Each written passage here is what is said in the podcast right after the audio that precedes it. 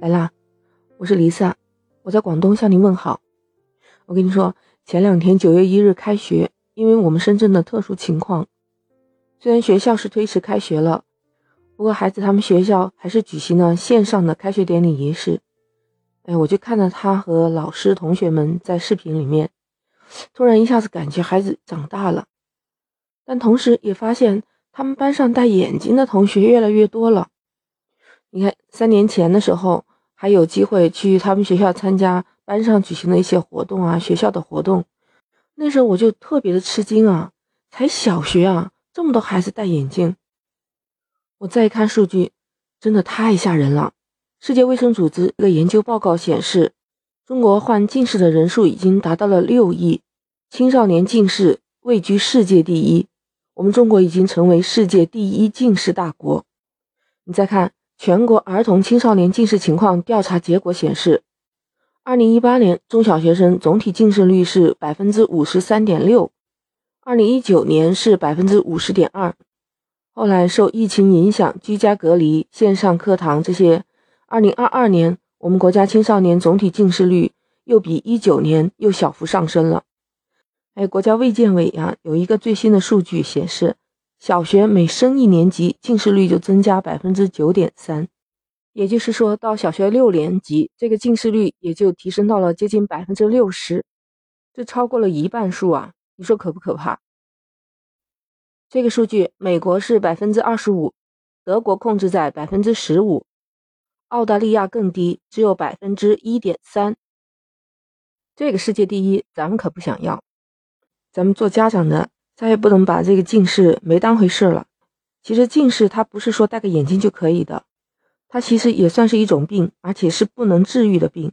视力的损伤就是不可逆的。那孩子近视了，未来就有很多不能从事的一些职业，你说那是多么可惜，多么遗憾呢？你可能会说，造成这些近视的原因，可能是因为最近疫情，然后孩子们上网课、看电脑、看视频、看手机的时间更加多了。那确实这也是一个诱因，但是根据数据显示啊，美国其实有百分之六十七的孩子在六岁之前，他们就已经拥有了自己的电子产品。那他们每天花在电子屏幕前的时间也是超过了你的想象的。但是美国的中小学生近视率为什么这么低？还有一个答案就是缺少了户外运动。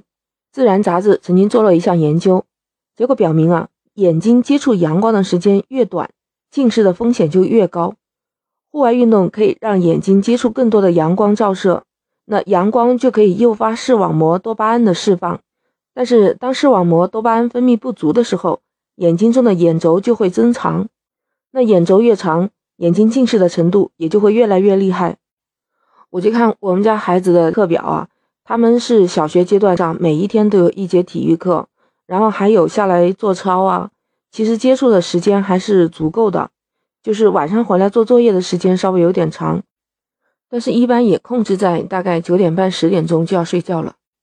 作为我个人来讲，我是特别注意孩子的休息时间，那有时候可能会为了完成作业也会拖到很晚。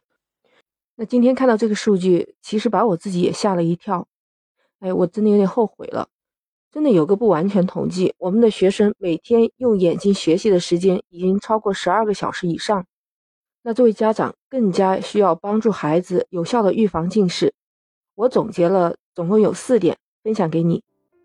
第一，每天至少两个小时以上的户外运动，不管是课间的也好，全部都算上，那近视发病率就会降低，对吧？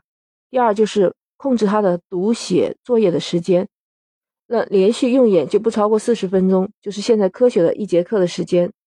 第三点就是控制他使用电子产品的时间。可以找一些其他的替代，比如说做一些数字游戏、打牌、下棋这些。还有第四点呢，我是根据中国中医科学院眼科医院的一个副院长他这么说的：给孩子看视频啊，就是做作业的时候，二十分钟左右的时间，就要让他去看六米以外，看上二十秒。我觉得这个还是挺有效的，我也这么做了，只不过就是有时候不能实时的监管到孩子。但是你要知道，他老师布置的作业确实有一些需要在手机上操作的。那咱们不能光把手机给孩子，不和他沟通好，让他慢慢的养成一个习惯吧。所以我家的孩子目前来讲是还没有戴眼镜的。我也希望尽可能让他这样一直维持到初中，甚至到高中。另外，我们还要关注孩子的健康啊，给孩子充足的睡眠，增加户外运动的同时啊，还要给他们强调用眼的一个好习惯，保证他们的饮食充足、饮食均衡。那现在开学了，孩子们又开始进入了一个紧张的学习状态了。都说眼睛是心灵的窗口，咱们做家长的多关注一下孩子。尽量减少孩子的用眼疾病。我说的这四点，你收藏好哦。我想你也不希望自己的孩子鼻梁上永远架着一副眼镜，你说是吧？那如果你还有更好的建议，欢迎你在评论区留言。喜欢就点击订阅《离奇怪论》。如果你能给我这个专辑来个五星好评，那就非常感谢了。我们下期再见。